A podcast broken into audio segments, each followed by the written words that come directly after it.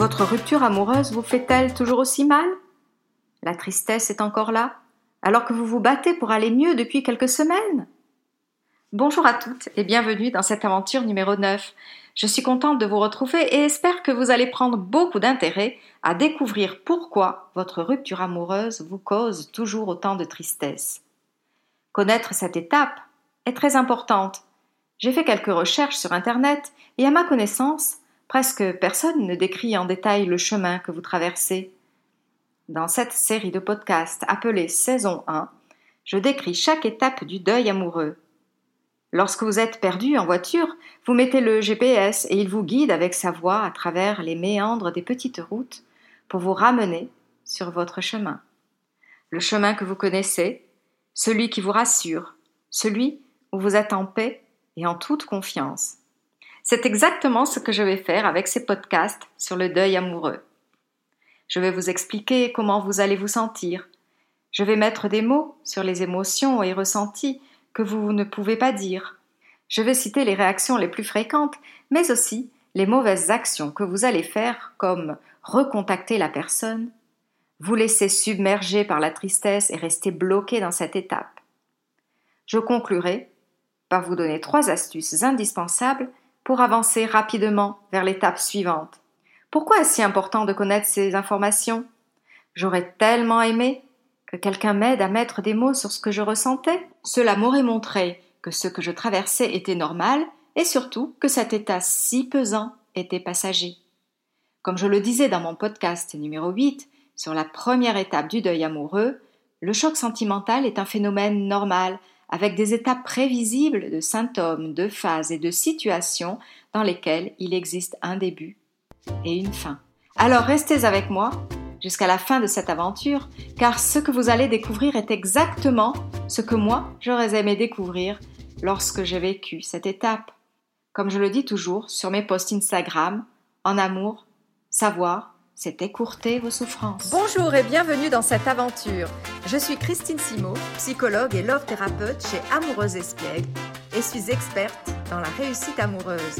Et oui, vous êtes au bon endroit si vous êtes une femme battante et maligne qui n'hésite pas à découvrir de nouvelles astuces pour briser vos blocages afin d'atteindre votre objectif, celui de faire renaître l'amour dans votre couple. J'ai hâte de commencer mais avant cela, pensez à vous abonner en cliquant sur le bouton ci-dessous et activez les notifications.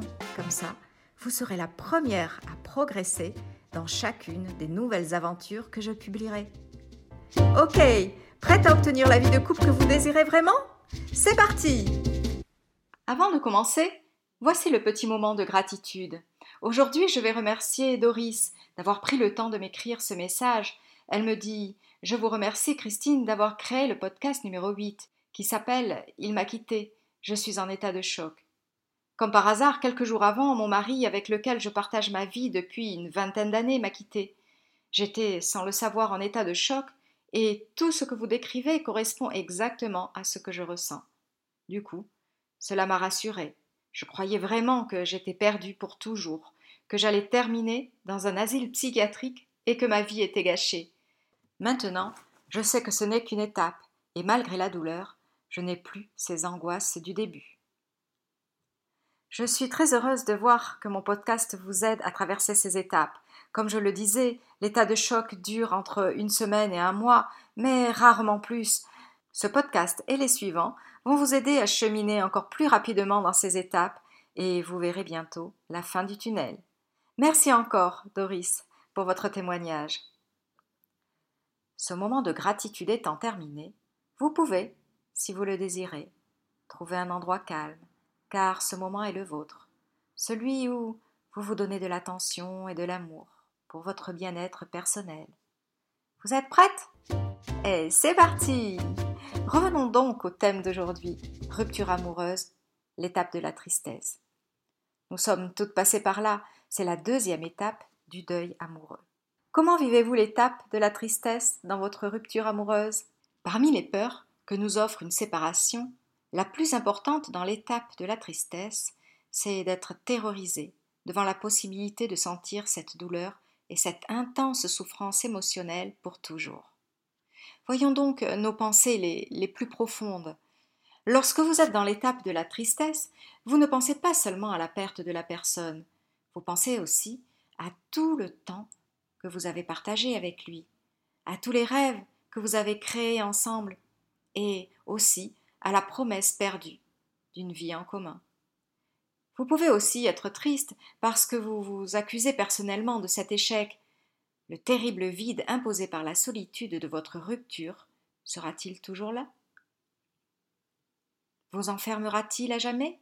Vous pouvez aussi vous dire qu'avec tous vos efforts, vous n'avez pas été capable de construire une belle relation de couple toute seule. Vous vous êtes rendu compte qu'il faut bien être deux personnes amoureuses et désireuses de le faire pour y parvenir. Vous avez peur de ne pas avoir le courage d'avancer pour continuer à vivre et à aimer de nouveau. Vous avez des doutes et vous êtes obsédé par la pensée suivante. Jamais je ne rencontrerai un autre amour.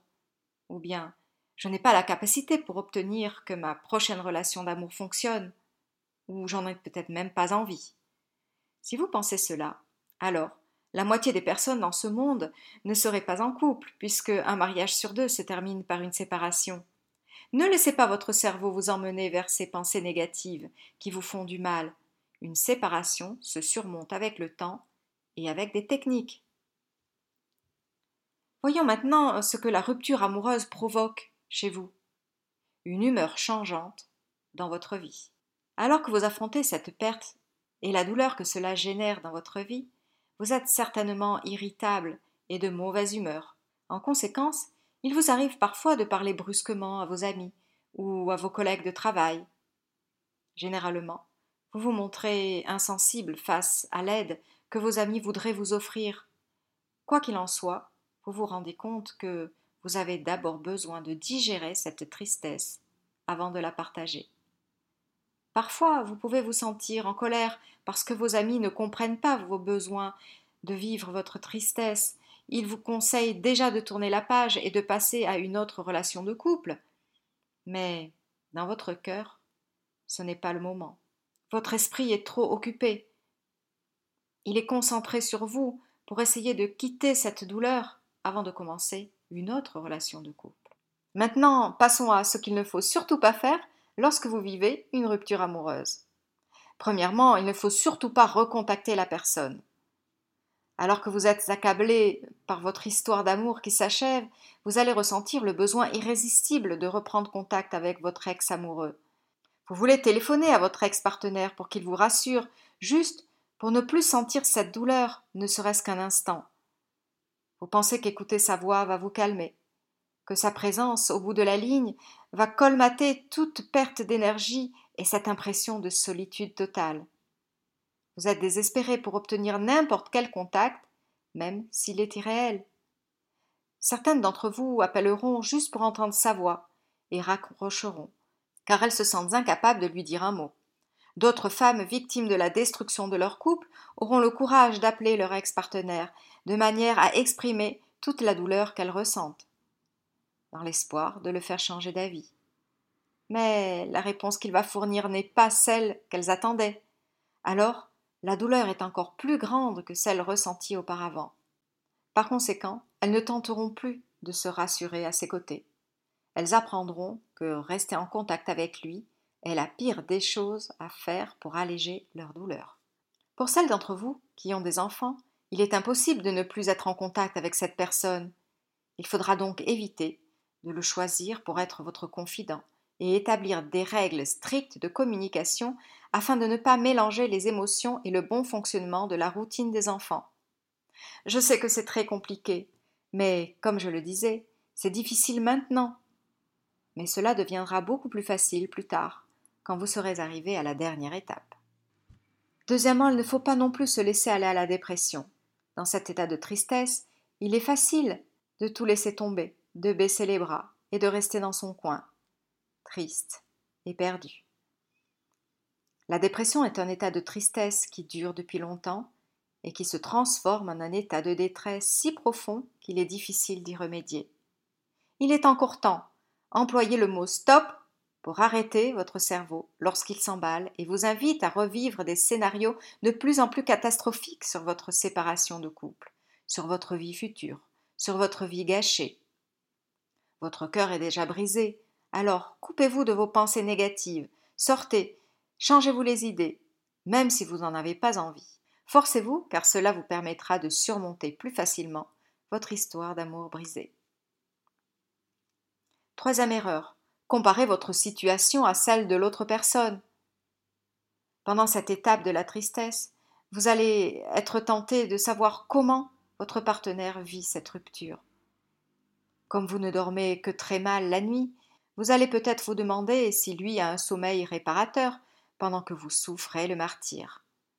Vous allez vous demander s'il sort le soir, alors que vous n'en êtes pas capable à cause de la tristesse qui vous accable. Peut-être est-il avec ses collègues, ses amis, à s'amuser tous les soirs.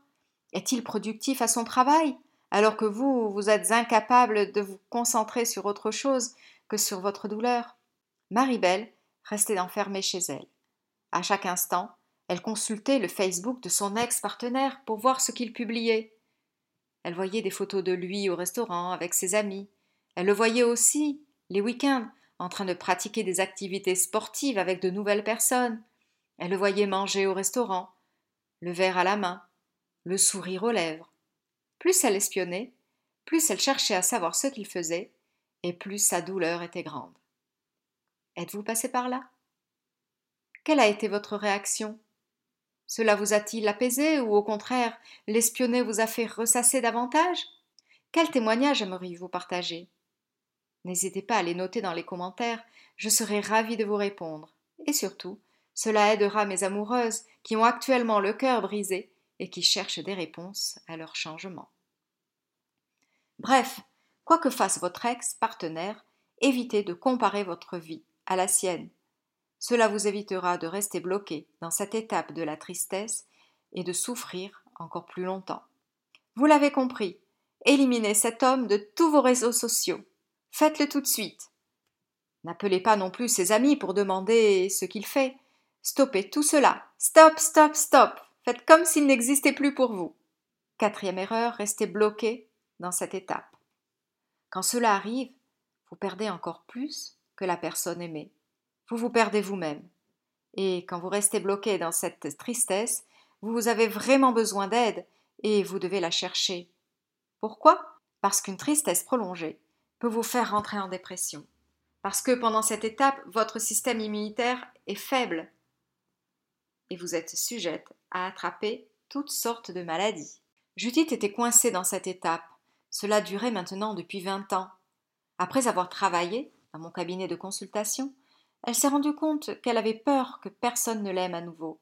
Elle avait tellement fait d'efforts pour que son ancienne relation fonctionne qu'elle ne voulait plus perdre de l'énergie pour en recommencer une autre. Pour elle, rester en permanence dans cette étape était la chose la plus sécurisante pour ne pas recommencer à souffrir pour une relation de couple. Mais qu'avait-elle raté pendant ces vingt ans? Sans doute des moments de bonheur, un corps sain et en bonne santé, une bonne relation avec ses amis et avec ses enfants. Elle ne s'est rendue compte que beaucoup plus tard qu'elle avait raté une bonne partie de sa vie. Alors, si comme Judith vous sentez toujours une grande douleur dans votre cœur, et si la vie ne vous intéresse plus, venez en thérapie. Ne laissez pas passer le temps qui est si précieux, ne privez pas votre entourage de votre présence. C'est peut-être difficile à comprendre, mais lorsque vous êtes dans cet état de tristesse, il est difficile de prendre des décisions. Votre cerveau est comme anesthésié. Alors, comment décrocher son téléphone et prendre rendez-vous pour trouver de l'aide? Je vais vous faciliter la tâche. Je vous mettrai dans la description du podcast un lien où nous pourrons en discuter gratuitement pendant 35 minutes. Vous obtiendrez quelques clés et du soutien bienveillant pour vous renforcer et sortir de cette étape. Conclusion sur l'étape de la tristesse. Nous arrivons maintenant aux trois astuces pour passer cette étape à toute allure. Je vous en ai donné déjà quelques-unes dans le déroulement de ce podcast, mais voici les trois dernières. Alors, premièrement, acceptez et vivez cette étape, même si ce n'est pas très agréable. En effet, il est impossible de la sauter. Nous devons passer par chacune des étapes pour retrouver le bonheur. Deuxième astuce, lorsque votre cerveau vous entraîne dans des scénarios catastrophiques de situations qui ne sont même pas arrivées, dites le mot stop pour l'arrêter immédiatement et passez à autre chose. De même, comme nous l'avons vu plus haut, ne cherchez pas à savoir ce que votre ex-partenaire fait, ni à l'espionner sur les réseaux sociaux. Cela est contre-productif. Vous perdez du temps. Vous restez bloqué dans cette étape et vous souffrez gratuitement pour rien du tout. Troisième astuce. La période de la tristesse a une durée variable selon votre degré d'engagement dans cette relation de couple et selon sa durée. Si vous n'êtes pas encore prête pour en parler avec votre meilleur ami, écrivez tout ce que vous ressentez et cela vous soulagera. Au-delà d'un certain temps, il faudra penser à trouver de l'aide. Mais peut-être que l'écriture va suffire et va vous faire passer à l'étape suivante plus rapidement. Dans cette aventure numéro 9, nous avons parlé de vos pensées les plus profondes, de votre humeur changeante. Nous avons aussi souligné ce qu'il ne faut pas faire pour ne pas accentuer votre douleur. Et en conclusion, je vous ai donné trois conseils pour soulager votre douleur. Je vous félicite de m'avoir suivi jusqu'au bout. Cela va vous permettre d'anticiper vos réactions, de vous protéger et d'alléger vos souffrances. Dans les prochains podcasts, je vous décrirai l'étape suivante, celle de la culpabilité. Allez, un peu de courage. Plus nous avançons dans ces étapes, et moins la douleur sera grande. Je terminerai cette série de deuil amoureux en vous expliquant comment retomber amoureuse après une telle expérience. Alors, je vous donne rendez-vous la semaine prochaine pour la suite de cette saison. Si actuellement vous vivez cette étape de tristesse, si ces symptômes vous parlent, je vous mets dans la description du podcast, si vous me le permettez, le lien pour pouvoir en parler ensemble, gratuitement. N'hésitez pas, je suis là pour vous aider. Cela nous permettra de faire connaissance et de vous tourner vers une nouvelle opportunité, celle de pouvoir passer ces étapes plus rapidement et avec plus de sérénité. J'espère que ce thème vous a été d'une grande utilité. Une dernière chose avant de terminer. Partagez cette aventure avec vos amis qui ont besoin de faire renaître l'amour dans leur couple. Abonnez-vous à ce podcast et mettez-moi 5 étoiles, cela m'aidera à le faire connaître et à diffuser tous vos sujets préférés. Allez, je vous souhaite une excellente journée et pour d'autres conseils, vous pouvez aller sur mon site amoureusespiègle.fr, amoureuse espiègle au pluriel bien sûr, et vous y trouverez un cadeau. Je vous souhaite une excellente journée et vous dis à bientôt dans une nouvelle aventure pour grandir vers le bonheur.